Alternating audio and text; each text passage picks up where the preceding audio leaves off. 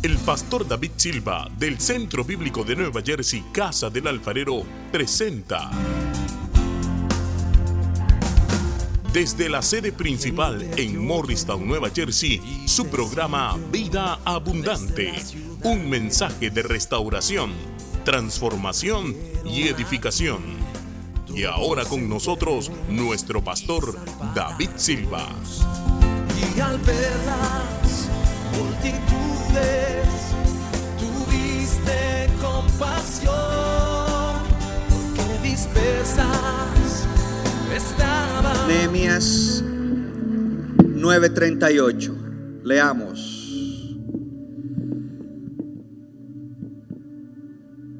A causa, pues, de todo esto, nosotros hacemos fiel promesa y la escribimos firmada por nuestros príncipes, por nuestros levitas, por nuestros sacerdotes. Yo quiero que lo volvamos a leer. Antes de que lo leamos, vamos a entender el contexto. En el momento en que, en que sale esta oración, ellos venían en 24 días de, una, de un tiempo de adoración del pueblo de Dios. El pueblo de Dios había regresado, liderado por Nehemías, del exilio en Persia. Habían venido a reconstruir los muros caídos de Jerusalén, la ciudad. En el capítulo 6 de Nehemías, ellos han terminado el muro, lo cual tiene una simbología importante, una tipología importante. Jerusalén es un tipo de la iglesia, los muros alrededor, amén, es la protección que hay para la iglesia y otra serie de cosas. Ellos en el capítulo 6 terminan los muros, terminan la reconstrucción, la ciudad está lista pero entran en un tiempo de adoración, en un tiempo de juntarse, de oír la palabra, de orar. En el capítulo 9 ellos están orando, están en ayuno. Y las oraciones que ellos hacen en ese momento llevan al, al último versículo donde dice, a causa pues de todo esto, ¿qué es eh, todo esto? Son dos cosas importantes que hoy vamos a ver en ese capítulo 9 y que llevaron a ese pueblo a que dijeran, a causa pues de todo esto, nosotros hacemos fiel promesa y la escribimos firmada por nuestros príncipes, por nuestros levitas y por nuestros sacerdotes. ¿Qué tiene que ver eso con nosotros? A causa pues de todo esto, todo lo que Dios ha hecho en 20 años, y quizás también de las necesidades que haya hoy en tu vida, sea espiritual o de otra índole. Pero más importante, a causa de la gracia extravagante, sobrenatural de Dios, nosotros hoy vamos a reafirmar nuestro pacto de comunidad, gloria al Señor, y lo vamos a firmar. Mi tema en el día de hoy, reafirmación de pacto. Léalo fuerte, reafirmación de pacto. Y yo escribí un paréntesis allí, con el Señor y unos con otros. Mira a su alrededor. Porque reafirmamos nuestro pacto con Dios, pero también lo reafirmamos unos con otros. Nadie aquí es un llanero solitario. Eso es viejísimo. Rambo, viejísimo. Si le preguntamos a un joven Rambo, ¿what is Rambo? Gloria a Dios, los viejos saben qué es Rambo. Este capítulo, primero que todo, este versículo de Nehemías 9:38 describe en, en cápsula brevemente la reafirmación de pacto entre el pueblo de Dios en el momento en que ellos llegaron del exilio de Babilonia. ¿Por qué esta palabra es importante para nosotros en el día de hoy? En el día de hoy esta palabra se aplica a nosotros. Le voy a dar en este momento unas razones por las cuales esa reafirmación de pacto hoy nos toca a nosotros. Número uno, porque esa reafirmación de pacto está en el contexto de una gran estación de, adoración. Como les dije, ellos venían en 24 días, 24 días de adoración intensa. Habían estado en adoración, habían estado celebrando la fiesta de los tabernáculos y habían estado eh, escuchando la palabra de Dios. De hecho, algo maravilloso que nos debe llamar la atención es que ellos estuvieron seis horas de pie escuchando la palabra de Dios la explicación de la palabra de Dios. Y no se querían ir de ahí y se quebrantaron. Sin embargo, alguien dice, el pastor David Silva predica muy largo. Una iglesia avivada es una iglesia que tiene hambre de la palabra, que no importa, quiere más y más y más. No quiere mensajes de 25 minutos ni de media hora, no quiere cápsulas, quiere todo el consejo de la palabra de Dios. Ellos estaban en esta estación, gran estación de adoración, y, la gente estaba allí en un momento importante. Ese momento llega a su cima, eh, están en un momento espiritual excelente, están en un momento emocional excelente como pueblo de Dios, y en esa oración viene entonces que ellos oran reafirmando su pacto. Ese es el espíritu que nosotros debemos tener en el día de hoy, un espíritu de reafirmar nuestro, nuestro pacto de comunidad, gloria al Señor. Y nosotros venimos en una estación en que las últimas semanas han sido gloriosas. Aún el miércoles fue súper glorioso. Aleluya. Y vamos a entrar en una semana de actividad, de adoración extraordinaria. Lo segundo que veo allí es que, por la cual esta, esta palabra nos toca, es que la reafirmación de ese pacto envuelve el que ellos firmen. Lo tercero es que este, este, este pasaje, esta oración de Nehemías 9 nos muestra algo, dos cosas importantes, pero la más importante de todas es que lo que ellos hacen o en lo que ellos están haciendo en la oración del capítulo 9 de Nehemías, ellos están recordando la gracia gratuita y soberana de Dios y la gloria de su nombre. Ellos están recordando la gracia gratuita de Dios, la gracia de Dios, la gracia de Dios, el favor que no merecemos, pero que de todas maneras Dios le da a sus hijos. Ellos están hablando de la gracia gratuita y soberana de Dios sobre aquellos con quienes Él ha hecho pacto, pero también habla esa oración de la gloria de su nombre, porque todo lo que Dios hace, lo hace para la gloria de su nombre. Dice allí un par de veces en esa oración que lo que Dios había hecho con ese pueblo era para hacerse un nombre. El Señor quiere hacerse un nombre con nosotros, su pueblo. ¿Cuántos le dan gloria a Dios? Además, entonces hoy mi oración es que entendamos y sintamos que el fundamento del el pacto de andar juntos, de tener una vida de pacto como iglesia, no está en nuestro esfuerzo, que el cimiento de, esa, de ese pacto que nosotros tenemos como iglesia es la gracia de Dios. Nuestro fundamento no está en nosotros mismos, lo que yo pueda hacer, lo que yo me pueda esforzar, no está en nuestra habilidad para cumplir las promesas que hemos hecho, gloria a Dios, sino que está en Dios y sobre todo en la gracia inagotable, extravagante, extraordinaria y ridícula de Dios. Porque, pastor, ¿y por qué usa tantas palabras para describir la gracia de Dios? En estos días tenía una conversación con mami, que ya dentro, después del aniversario se nos va, y con mi esposa, hablando de la gracia de Dios.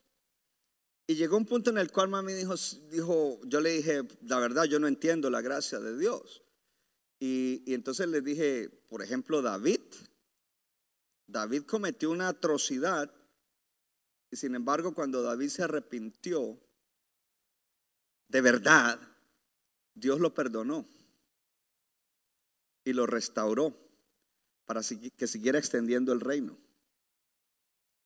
Y mami dijo, yo no entiendo eso, ¿por qué? Ella lo dice en su corazón de ser humano, decir, pero eso tan malo que hizo no merece.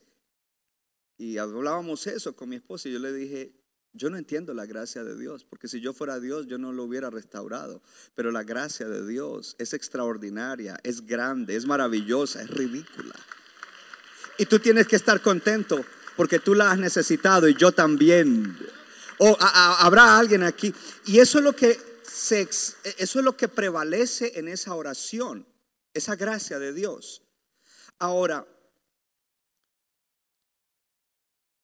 Nehemías había traído a este pueblo de Dios, a los israelitas, los había sacado de ser esclavos o cautivos en Persia. Había reconstruido con ellos la ciudad y los muros de la ciudad a pesar de todos los enemigos que se levantaron para oponerse a que ellos construyeran la ciudad de Dios. Como les dije anteriormente, el muro fue completado en el capítulo 6, en el capítulo 7 dan un, montón de nombres, que es la genealogía de los, de, los que vinieron en la, en la primera ola de gente que llegó a reconstruir con Zorobabel.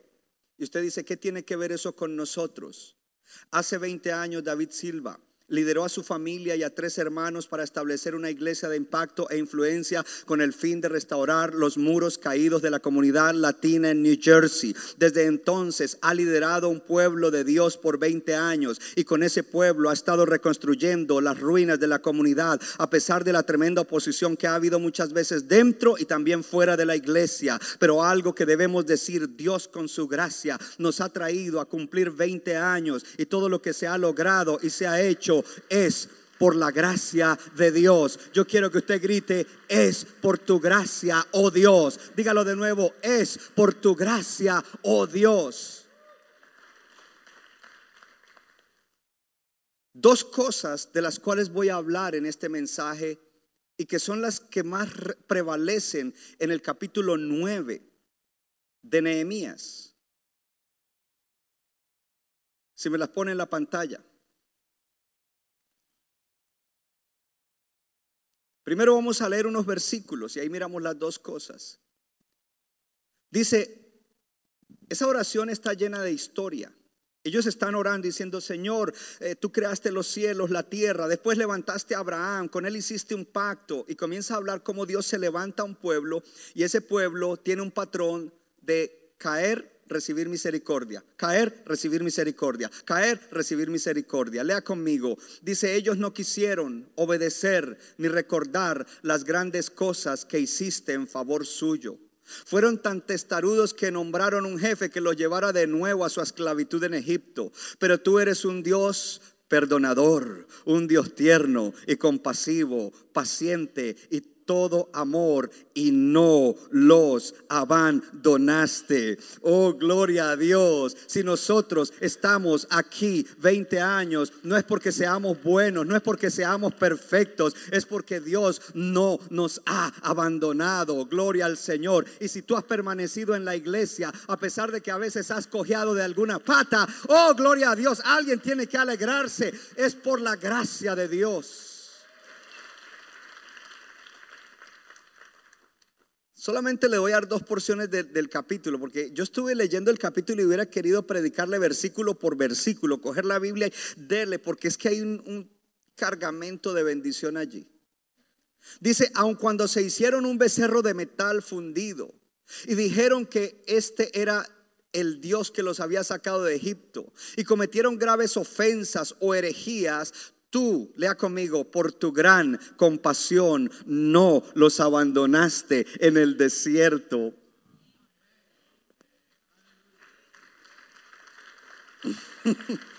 Uh.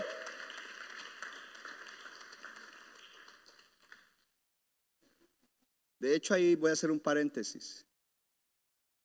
Muchos han llegado a la iglesia y en la iglesia han prosperado. No hagas de tu prosperidad un becerro de oro, porque tu salvación y tu bendición no son esa prosperidad, sino el Dios que te primero te dio vida eterna, te dio salvación y luego te añadió la prosperidad.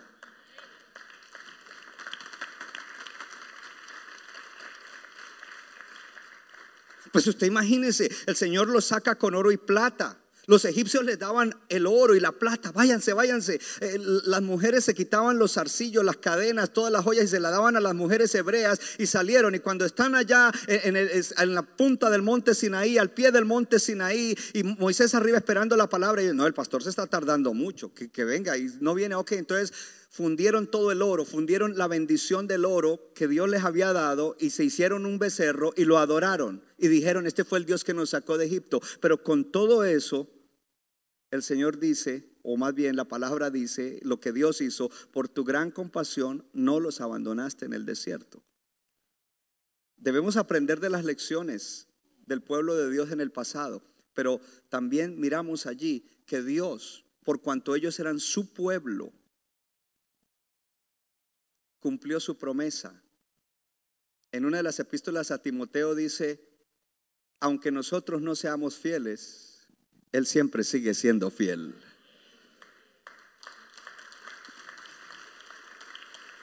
¿Cuánto le dan gloria a Dios? ¿Cuánto le dan gloria a Dios? Algo que te quiero decir en el día de hoy, que es importante si estás tomando nota y debes tomar nota, es lo siguiente, que nosotros como creyentes y como pueblo de Dios debemos entender que hay cosas en las que necesitamos cambiar todavía. ¿Hay alguien aquí que ya no necesita cambiar en nada?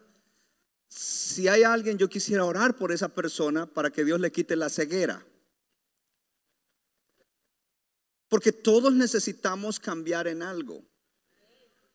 Pero algo que debemos tener en cuenta es que Dios nos está llevando, y la vez pasada hablamos de transformación, de cambio en cambio, una transformación de gloria en gloria. Y nunca seremos perfectos de este lado de la eternidad, porque si llegáramos a ser perfectos, en ese momento nos convertiríamos en Jesús y ninguno de nosotros puede ser Jesús, ni será Jesús nunca. Pero sí hay que tener un balance. Y el balance no es decir, oh, yo, yo tengo issues, yo tengo esta situación, yo tengo esta tendencia, yo necesito cambiar, pero es difícil cambiar. Y está entonces en inglés dicen, beating yourself up, golpeándote tú mismo. Esa no es una buena actitud cuando te quedas en ese extremo. Otro extremo es decir, bueno, yo estoy en la iglesia, y Dios es bueno y Dios sabe que yo no puedo cambiar y quedarse ahí. ¿Cuál es el balance correcto? El balance correcto es llegar al punto donde entiendo que hay una tensión entre lo que Dios ya ha hecho en mi vida y lo que, y lo que necesito que Dios haga. Lo que Dios ya ha hecho en mi vida y lo que necesito que Dios haga. Y lo que Dios ha hecho en mi vida es por su gracia. Y lo que Dios y lo que necesito que Dios haga en mi vida para de aquí en adelante, lo hará por su gracia también. Y Él nunca me ha abandonado porque he querido seguir adelante. Eso es lo que tú debes decir. Entonces, aquí viene el, balance. El balance está en que tú debes estar contento con lo que Dios ha hecho hasta este momento, pero al mismo tiempo debes decir, todavía hay mucho que Dios necesita hacer en mí. Estoy contento con lo que Dios ha hecho, pero todavía hay cosas que debo lograr. Gloria a Dios y yo sé que Dios lo va a hacer. Entonces, si tú estás contento con lo que Dios ha hecho hasta ahora, en el día de hoy te puedo decir que tú estás mejor de lo que tú crees que tú estabas. Oh, puede que estés mal ahorita, puede que espiritualmente estés arrastrando la chancleta, puede que estés pasando por un momento difícil en tu vida espiritual, pero te garantizo que si llevas un tiempo en Cristo y has estado pegado en la iglesia, estás mejor de lo que tú piensas que tú estás. Y te voy a dar una prueba en este momento. Si tú estás aquí, es una muestra que estás mejor de lo que tú crees que tú estás. ¿Sabes por qué? Porque si no estuvieras como estás, ni siquiera estarías aquí. Estarías por allá en otro lado recogiendo pumpkins o haciendo cualquier otra cosa, pero de alguna manera estás mejor de lo que has pensado que tú estás y tú estás mejor de lo que tú estás por la gracia sobrenatural de nuestro Dios. Aleluya. Dale high five a alguien y dile, estás mejor de lo que tú crees que estás. Pero al mismo tiempo yo sé que todavía hay cosas en las cuales necesito cambiar y cuento con tu gracia extraordinaria, maravillosa, buena. ¿Y sabe cómo Dios nos da su gracia? A través de medios. Y esos medios son la iglesia, los hermanos, el pastor, el líder. Oh, Él no viene directo, Él usa canales, Él usa medios. Es más, tú mismo eres un medio para bendecir a alguien. Esa es la comunidad de pacto, gloria al Señor. Lea conmigo este. Porque estos son los dos versículos antes de que ellos oren y dicen, vamos a hacer, a renovar el pacto y lo vamos a firmar. Dice, he aquí, hoy somos esclavos. Henos aquí esclavos en la tierra que diste a nuestros padres para que comiesen su fruto y su bien.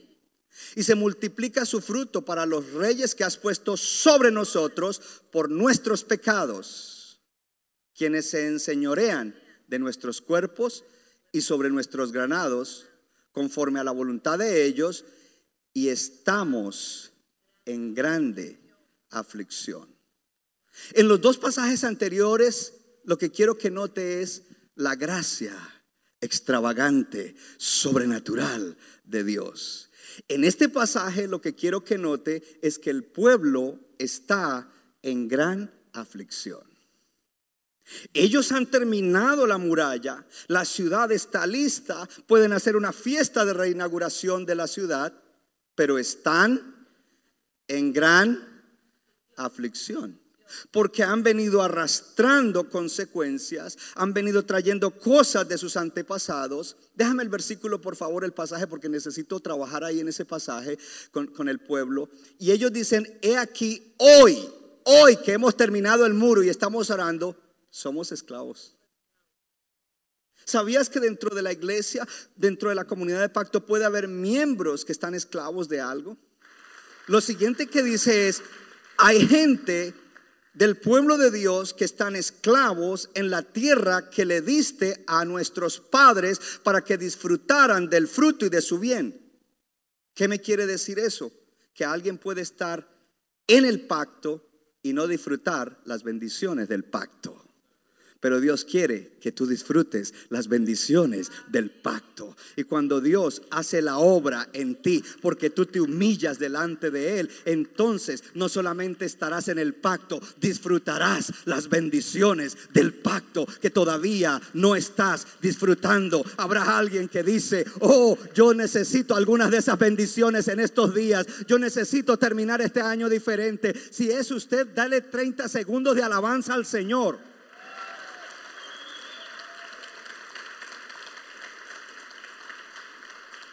Y dice, sobre nosotros hay opresión, hay gente que nos explota, hay gente que, eh, eh, eh, es decir, todo lo que viene de bendición se lo está llevando otro. Yo quiero decirle que usted tiene un enemigo de su alma, que es, el, Satanás y los demonios, y quiere robarle la bendición, quiere arruinar su familia, quiere dañar las relaciones familiares, quiere arruinar el futuro de sus generaciones, quiere arruinar su salud, quiere arruinar su economía. ¿Por qué? Porque Él quiere que usted no cumpla el propósito para el cual Dios lo creó y lo salvó. Pero hoy tenemos noticias, el diablo es mentiroso, the devil is a liar, Dios sea verdadero y Dios nos va a preservar para que lleguemos a cumplir el propósito que Él ha dado a nosotros como pueblo de Dios.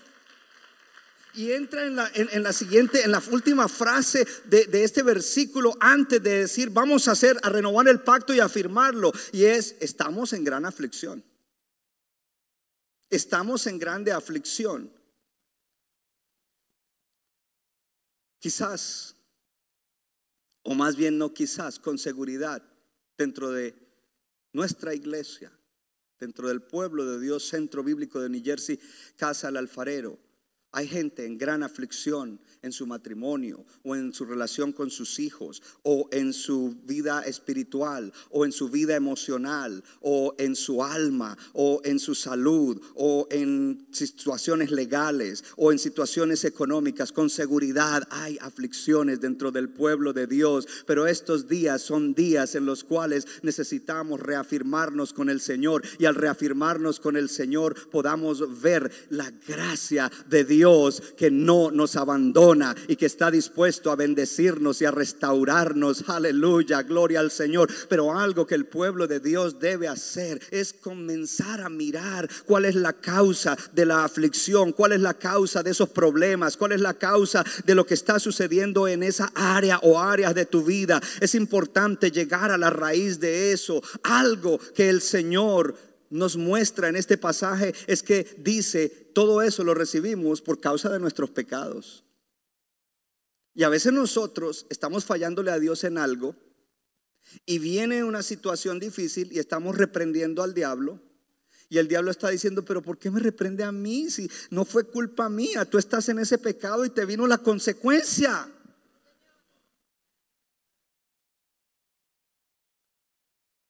Porque el pecado no se queda sin consecuencias.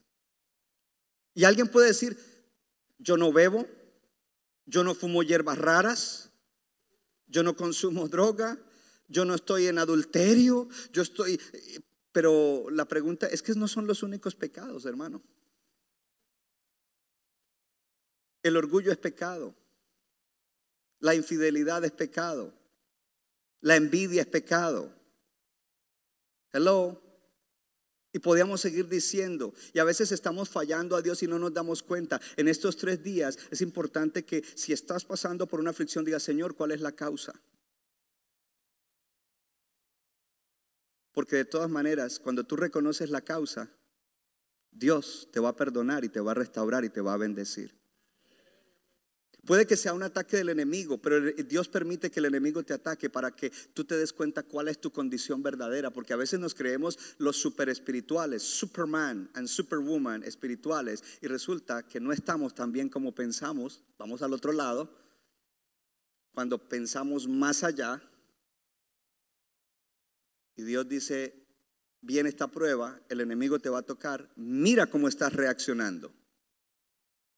Y cuando tú reaccionas con una mala actitud y comienzas a murmurar y a decir cosas y a echarle la culpa a otros, es que el pastor, sonrían, porque ese no es usted, por allá que están en la internet. Es que el hermano, es que el otro, es que aquí. No, no, no, hermano. Hermana, mire adentro. Porque puede ser un zarandeo del enemigo, puede ser una disciplina de Dios, Hebreos capítulo 12. Pero lo importante es que lleguemos, que reconozcamos y que encontremos la causa y que entonces nos podamos meter con Dios para que Dios venga y haga la obra que tiene que hacer en nosotros.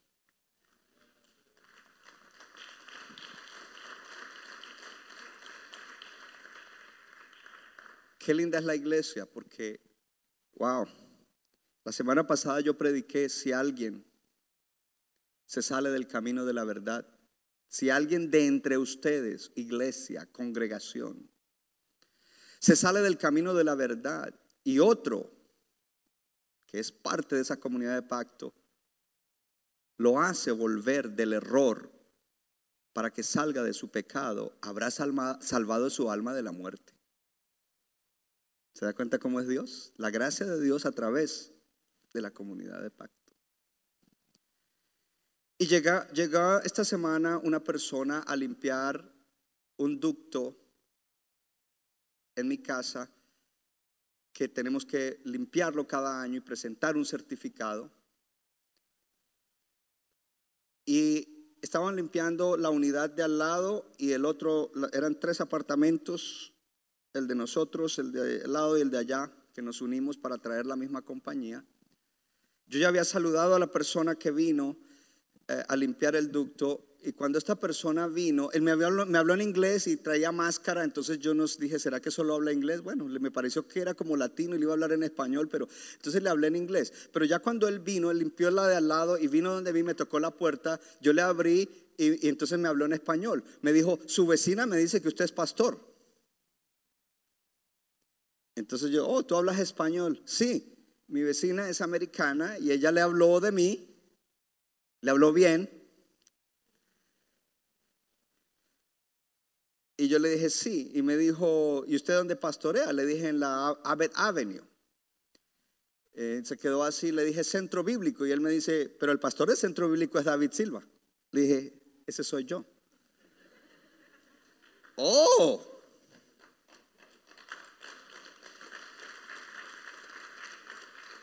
Entonces le dije, ¿tú eres cristiano? Me dijo, sí. Y él me dijo el nombre de una iglesia y el nombre de su pastor. Oh, qué bueno que tú te congregas. Dios te bendiga, esto, lo otro. Seguimos y yo me quedé con él ahí. Él estaba hablando por el celular al que estaba arriba en el techo, coordinando la limpieza. Y él me dice, ¿usted conoce a fulana de tal? Ella es miembro de su iglesia. Y cuando me dijo el nombre, pues es una persona que se fue hace tiempo. Y yo no quería seguir la conversación en, ese, en esa línea, sino cambiarle el tema, pero él me volvió al tema. No, es que ella yo la conozco y esto y lo otro. Entonces le dije, no, ella ya no va a nuestra iglesia. Le dije, ella se fue para una iglesia americana. Entonces me miró y le dije, ya tú sabes, muchos latinos que hablan inglés se van a iglesias americanas porque allá no les exigen nada, allá tú puedes vivir como se te dé la gana y no les importa. Entonces él me dijo, sí, y agregó otras cosas y me dio un, le dije, sí, pero cuando uno es un pastor responsable, me dijo, sí, cuando un siervo de Dios sabe la responsabilidad delante de Dios, enseña bien la palabra y está pendiente de su grey. Entonces le digo yo, sí, dicho sea de paso, esta semana prediqué en mi iglesia y le parafraseé. Le dije, estuve predicando sobre Santiago, que dice que si uno de los hermanos o hermanas se extravía de la verdad, esto, esto, esto. Y cuando yo le, le parafraseé el versículo, se le aguaron los ojos. Yo no me di cuenta, sino que él después me lo dijo. Entonces bajamos y cuando él ya me estaba firmando el documento y me dice, yo no estoy supuesto a hacer esto, estoy en hora de trabajos, pero yo necesito que usted ore por mí. Dijo, y me voy a quitar la máscara para que me reconozca bien. Me dijo, yo estoy mal. Durante la pandemia yo dañé mi matrimonio. Yo no estoy yendo a la iglesia. Y cuando usted me parafraseó ese versículo arriba, usted no lo notó, pero yo me quebranté. Ore por mí. Yo quiero otra vez volver a estar bien con Dios.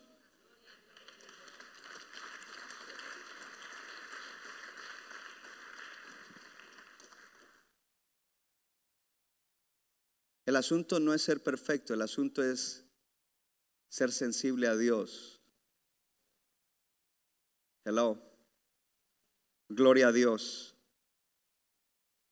Un problema que Dios tenía en el Antiguo Testamento y que ya solucionó, y que es lo que no encontramos nosotros aquí en este pasaje. Y es que ese pueblo está orando. Y quizás podríamos decir, ese pueblo debe orar y pedirle a Dios, Señor, aquí estoy, vamos a, renovar, a reafirmar el pacto contigo con la esperanza de que quizás no vamos a fallarte otra vez. Ese tipo de afirmación tendría dos problemas. El primer problema que tiene es que si miramos toda la historia del pueblo de Dios era caída, misericordia, caída, misericordia, caída, misericordia, caída, misericordia. Si ha pasado eso durante mil años, ¿cómo va a, detenerse eso en un solo momento? No hay provisión para eso en el momento en que ellos están orando.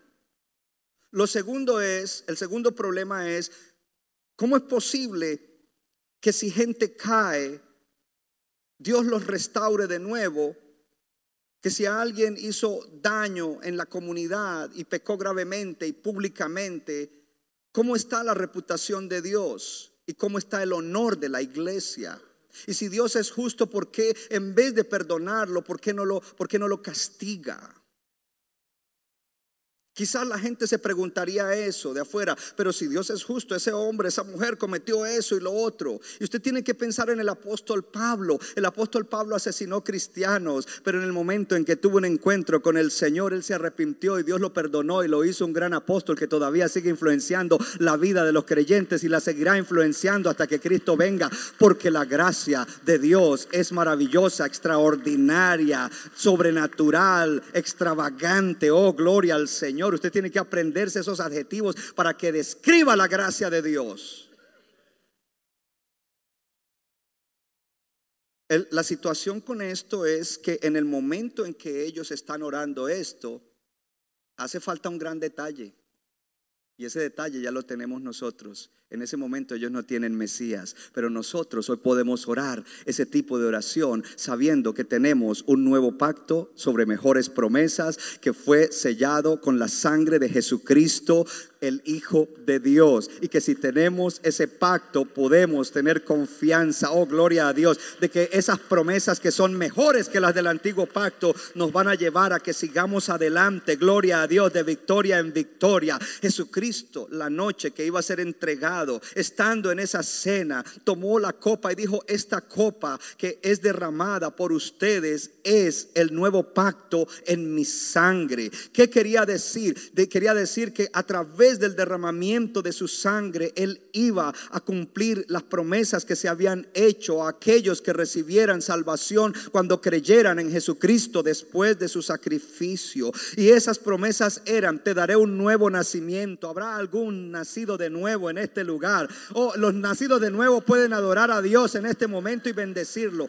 La, la promesa era, tú nacerás de nuevo. Y cuando tú nazcas de nuevo, entonces te daré un nuevo corazón y un nuevo espíritu y mi Espíritu Santo vendrá a vivir dentro de ti y mi Espíritu causará que tú obedezcas mis preceptos, mis estatutos y mis mandamientos. No lo harás en tu fuerza, sino que lo harás en el poder del Espíritu Santo. Gloria al Señor. Esa es la promesa que hay. Y luego la promesa continúa y la promesa sigue diciendo, y aquel que compró por su sangre el que tú hubieras recibido al Espíritu Santo y ha, hecho que el Espíritu te selle para el día de la redención. O alguien tiene que creer que ha sido sellado para el día de la redención. Usted no puede simplemente, no, estoy mal, estoy tambaleando, mejor me voy de la iglesia. No, mejor me meto más en la iglesia. Mejor reafirmo mi, mi pacto con Dios y con los hermanos porque es allí donde yo tengo la ocasión de ser levantado para perseverar hasta el fin. Nadie puede perseverar solo y nadie puede perseverar en cualquier lugar, hermano. Es donde Dios lo ha puesto, es donde está la unción del Espíritu para ti, es donde está la palabra bien enseñada y si usted está creyendo eso puede hacer algo mejor para el Señor en esta tarde de aplaudirlo y de bendecirlo. Y las promesas siguen, porque la promesa es, y el que comenzó la buena obra en ustedes, la perfeccionará hasta el día de Cristo Jesús. Yo estoy yendo de gloria en gloria. Cada día el Señor me va a continuar perfeccionando, siempre y cuando yo esté firme en el pacto con Él y firme en el pacto en la iglesia. Gloria al Señor. Nadie puede solo, hermano. ¿Cuánto le dan gloria a Dios? Dele gloria a Dios. Diga conmigo la sangre de Cristo. Diga la sangre de Cristo. Entonces, las dos cosas, si me las pone en la pantalla, por favor, las dos cosas importantes de esta oración, dos cosas en esta oración que, que los llevan a ellos a reafirmar el pacto. Primero, la gran aflicción del pueblo. Hay aflicción entre el pueblo. Hay situaciones, hay gente oprimida, hay cristianos que todavía tienen esclavitud en ciertas cosas. Hay aflicción, pero la segunda es la gracia sobrenatural, extraordinaria, inagotable, maravillosa, ridícula de Dios. Oh, alguien tiene que alegrarse porque le estoy dando buenas noticias. Le estoy dando buenas noticias, hermano. Esos son los dos temas de esa oración. Esos son los dos temas que están allí. Entonces, esas, esas dos cosas son las que llevan a que esa oración primero les haga reconocer que están en aflicción y que si están en aflicción hay una causa de la aflicción. Pero lo segundo es que esa oración les recuerda que Dios es un Dios de gracia, extraordinaria, extravagante, inagotable, sobrenatural, que está dispuesto a perdonar y a restaurar a aquel que reconoce. Y a aquel que permite que sea cualquier medio que Dios usa para restaurarlo. Si no es el pastor, no. Si no es el hermano fulano de Taña. No, eso no es aquí.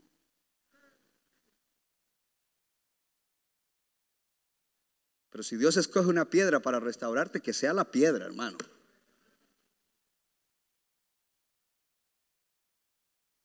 Esos son los dos temas que están allí. Poderoso eso, ¿cierto?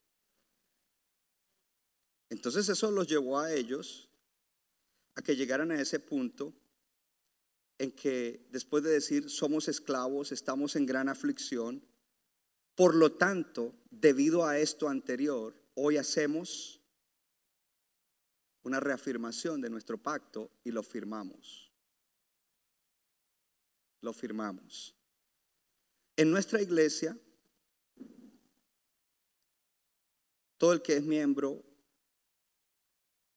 ha hecho su curso de membresía, ha hecho su pacto de membresía y ha firmado a lo que se compromete.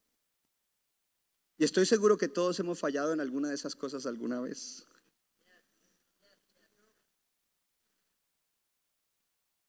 Pero vuelvo y le digo, la misericordia extraordinaria, extravagante, sobrenatural, inagotable de Dios está disponible cuando nosotros reconocemos. Queremos que Dios nos bendiga, como Dios quiere bendecirnos como pueblo. Y yo como pastor quiero que todo el mundo sea bendecido, que todo el mundo prospere en su alma y que así como prospera en su alma, prospere en todas las cosas de la vida y que tenga salud y que entonces sea alguien que ayuda para que el avance de la obra continúa porque es el propósito de Dios. Alguien podría decir, bueno, pastor, usted está hablando de eso, pero a mí no me interesa, sí, yo estoy mal en esto, porque hay gente que reconoce, dice, yo estoy mal en esto, pero es mi problema, yo carreo mis consecuencias, usted no, no se meta en eso. Entonces yo te digo, si tú eres parte de la comunidad de fe, tú tienes que ir al libro de Josué, entre otras cosas, al capítulo 7 y mirar a un hombre que se llamaba Acán, que era parte de la comunidad de pacto, que cometió grave pecado y por el pecado de él todo el pueblo sufrió las consecuencias, porque mi pecado te afectaría a ti, a ti, a ti, a todo el mundo en la iglesia y el tuyo también espiritualmente. Y por eso el Señor nos trae esta palabra para que sepamos que no es que lo que nosotros hacemos no afecta a los demás, todo lo que hagamos afecta a todo el mundo. Y no te sientas presionado. Más bien levántate en fe y diga, por la gracia de Dios yo puedo seguir adelante.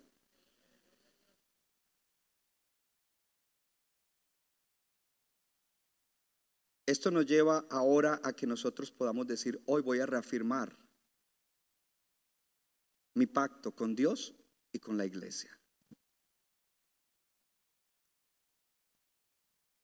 Esto hay que hacerlo de cuando en cuando. Y qué mejor que en la semana en que vamos a celebrar 20 años, hacer esto como un acto profético y ver cómo Dios se va a glorificar de una manera extraordinaria. Dile a tu vecino, Dios se va a glorificar de una manera extraordinaria de aquí en adelante. ¿Usted lo cree? Dígalo, dígalo. Dios se va a glorificar de una manera extraordinaria de aquí en adelante. Cierro con esto. El punto que debemos ver en la oración de Esdras, y he hecho un énfasis muy grande, es en la inagotable gracia de Dios, en la gracia de Dios inagotable, extraordinaria, extrema, I don't know, I just want more awesome, spectacular. Esa gracia inagotable es la base de nuestra reafirmación de pacto. ¿Por qué es importante entenderlo? Nosotros no estamos diciendo, ok, pastor, entonces voy a respirar profundo. Ok, aquí voy, voy a afirmar y voy a hacer lo mejor que pueda. Esa no sería la actitud correcta. Después de oír de la gracia de Dios, la actitud correcta es, si yo tengo un Dios que es el Dios verdadero y que tiene esa gracia sobrenatural e inagotable, en vez de decir voy a hacer lo mejor que pueda, yo levantaré mi esperanza y mi fe porque yo sé que Él me va a ayudar y me va a dar todo lo que yo necesito para que yo pueda cumplir lo que tengo que cumplir. Y espere, espere un momentico. Y cuando yo me tropiece y tambalee, allí Él estará con su gracia a través de alguien y me llevará a que yo me arrepienta y a que siga adelante. Lo importante es que yo siga pegado de Dios y pegado en la iglesia. Gloria al Señor. Esa es la actitud correcta hermano. Así es de que descanse, porque no es en su fuerza. Oh, dale high five a alguien y dile, no es en tu fuerza. Eso le debe dar a uno descanso, hermano. Esto es lo contrario del legalismo. Y esta es la gracia verdadera de Dios.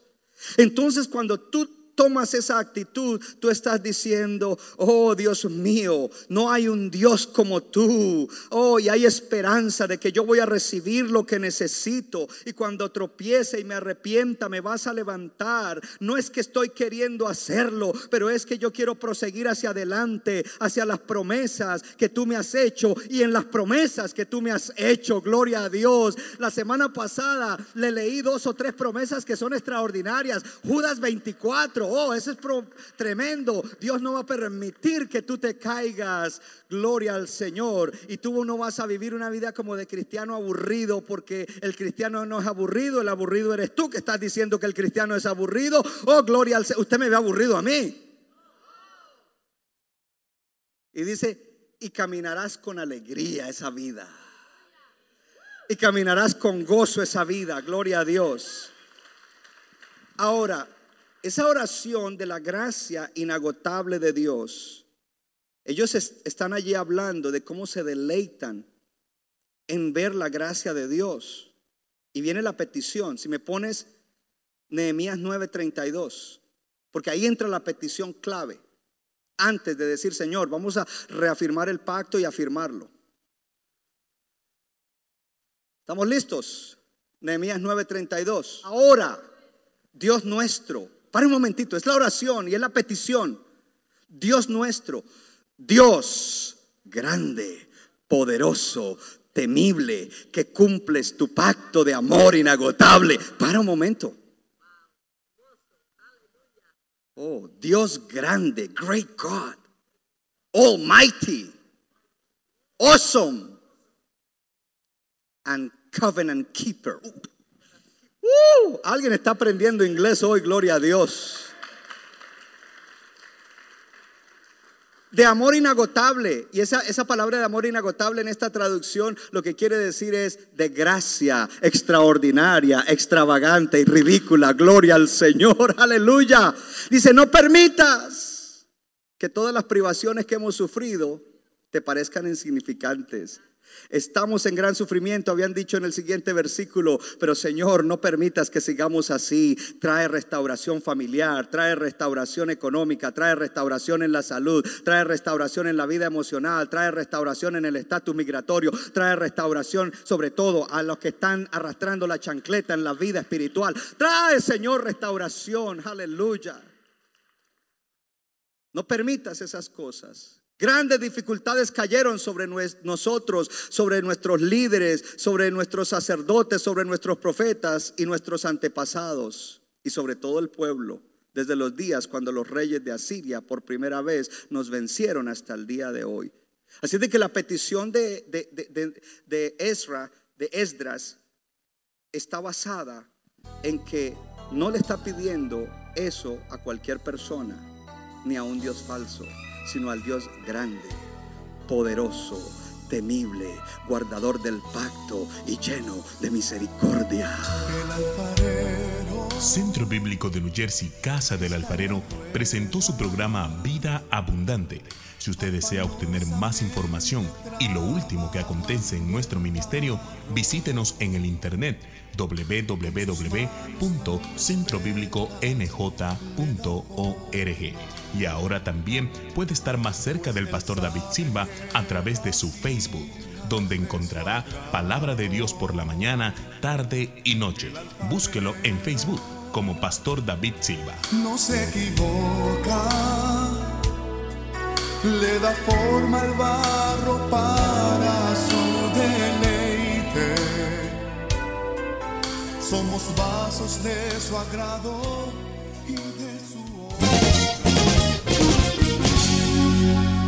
Nuestra iglesia está localizada en la 63 de la Abbott Avenue en Morristown, Nueva Jersey. Miércoles 7 y 30 de la noche, domingo 8 y 30 y 11 de la mañana. Para más información, llámenos al 973-292-0170. 973-292-0170.